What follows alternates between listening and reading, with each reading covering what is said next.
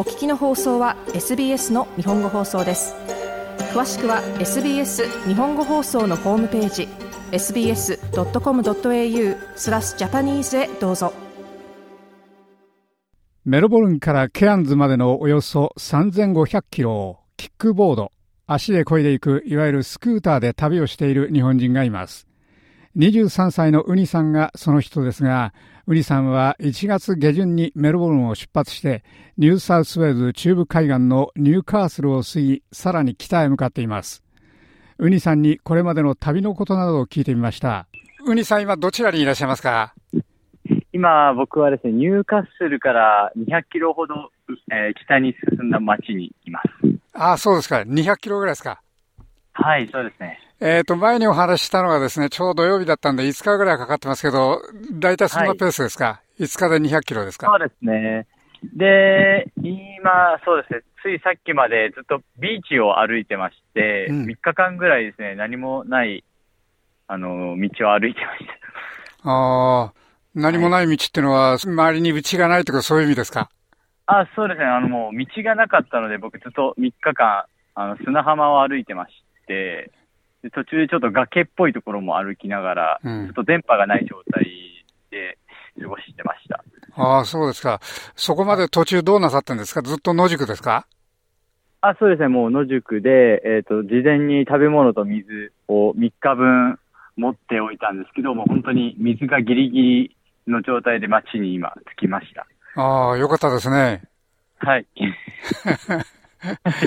あの、前はお話した時ニューカースルだったんですけど、ニューカースルからあ5日ぐらいかかってっていうのは、いいペースですか、はい、そのうちで？そうですね。えー、割と毎日、えー、進めてるかなと思います。うん。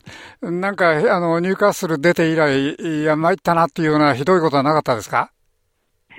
そうですね。まあ、ったなって言うと、本当つい最近の3日間が、本当に電波もなく、と水も飲むのも飲むたびにちょっと罪悪感というか、水が減っていくのがちょっと怖いなっていう状態なのが 一番ですかね。うんあの、まあ、逆にその、車と一緒じゃなくて、その、海岸を歩いていらっしゃったんだったら、その分はちょっと心配なかったかもしれないですね。はい、そうですね。本当に人と会うことはなかったんですけど、その分、自由に、気ままに、いろんなことを自由に考えながら歩いてました。うん。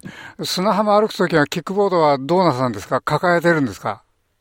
そうですね。キックボードが一応折りたためるようになっていて、うん、えっと、抱えながら歩いてました。ああ、そうですか。大体重さどのぐらいあるんでしょうね？あ、キックボード自体はすごく軽くて7キロぐらいですかね。で、うん、そこに、あの、水だったりとか、テントを持ってるので、うん、まあ、掃除量で、まあ、バックパック合わせて、まあ、20キロ、25キロですかね。ああ、なるほど。いや、結構な重さですよね。それ、あの、一、ちょっと、あの、1時間ぐらい持つのはいいですけど、ずっと持ってるわけですもんね。ああ、そうね、もう1日7時間とか歩くんですけど、本当、まあ、ビーチ歩いてた時は、あの、砂浜がすごく暑くて、うん、夜の間歩いてました。ああ、じゃあ昼間は何なさってたんですか？昼間は陰で休みながら動画の制作だったりをしてました。うん。あの、動画の制作、そういう道具は持ってらっしゃるんですね？そうですね。僕はドローンとあの GoPro を持ってるんですけど、えー、自分のインスタグラムと TikTok の方にいつも投稿させてもらってます。うん、なるほど。えー、インスタグラムはアップデートは更新するのは毎日ですかね？そうですね、電波があれば毎日行うんですけど、どうしても電波がない街もあるので、うん、そういった時は遅れてしまいます。うん。メルボルン出発してからですね、一番ひどい目にあったというのは何でした？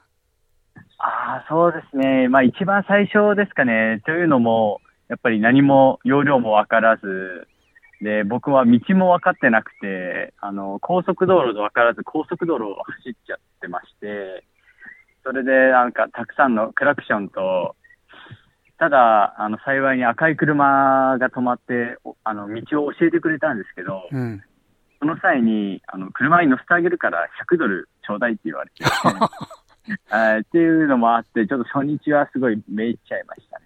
ああ、なるほどね。逆に、あの、勇気づけられたっていうことはどういうことでしょう？あ、そうですね。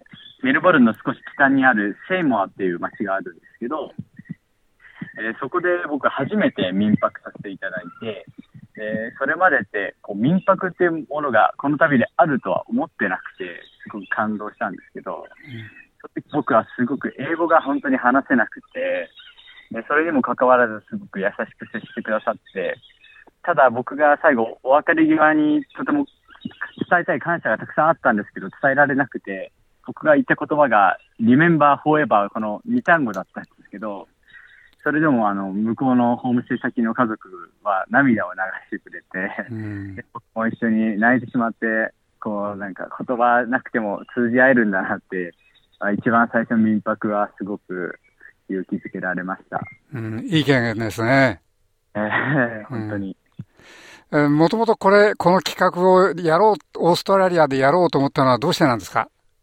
ああ、もともと僕、1年前にですね、実はキックボードで日本一周をしたことがありまして、えその旅の目的が、もともと僕がシャイだったり、人と話すのが苦手だったので、それを克服したいと思って始めたのが旅がきっかけで、えー、実際に日本一周達成した後に、えー、もう少し、まあ、自分を変える挑戦として物足りないと思って、えー、オーストラリアに来ました。うん、なるほど。これまでのところどうでしょうかね？少しそういうところは達成できたですかね？そうですね。えー、少しずつ、まあ、毎日どうしても人に会いますし、まあ、僕自身も、まあ、会話が必要で、どうしてもあの自分の力だけでは進めない部分もあるので、えー、そういった面で、まあ、強制的に自分を追い込んでます。うん、そうですか。しかし、えー、これからまだ先長いですよね。そうですね。まだ5ヶ月ぐらいはあると思います。くじけそうになってません？あ、くじけそうにですか？あ、全然なってないです。っていうのはですね、まあ、先ほども言ったとき、言った通り、僕自身を変える挑戦なので、まあ、もしここでも僕が、ま、あの、辞めてしまったら自分は、その変われなかったんだっていう、まあ、証拠になってしまうというか、なので、まあ、辞めたいと思ったことはないですし、まあ、本当に、まあ、僕は出会いを求めて歩いてるので、まあ、進んだ先に出会いがあると思えば、全然くじけることはないです。わかりました。キックボーダーのウニさんでした。ウニさんの旅の模様は彼のインスタグラム、ウニドットキックに出ています。もっとストーリーをお聞きになりたい方は iTunes や Google ポッドキャスト Spotify などでお楽しみいただけます。